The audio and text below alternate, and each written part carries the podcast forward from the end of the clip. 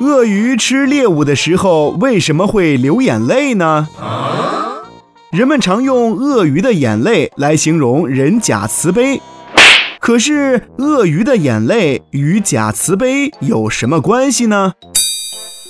原来呀，人们观察发现，鳄鱼在捕获猎物或吃掉猎物的时候，往往会流出眼泪来。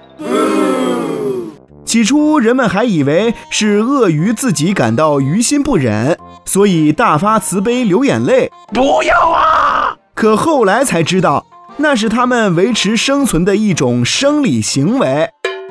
鳄鱼的进化并不完美，肾脏功能不完善，以至于它们体内多余的尿素、盐类需要通过其他腺体帮忙来排出体外。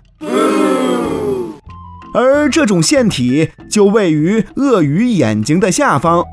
当它们进食的时候，体内的新陈代谢加快，代谢物开始增加，这时就需要眼睛下方的腺体排出这些代谢物，于是它们就流下了假慈悲的眼泪啦。哦。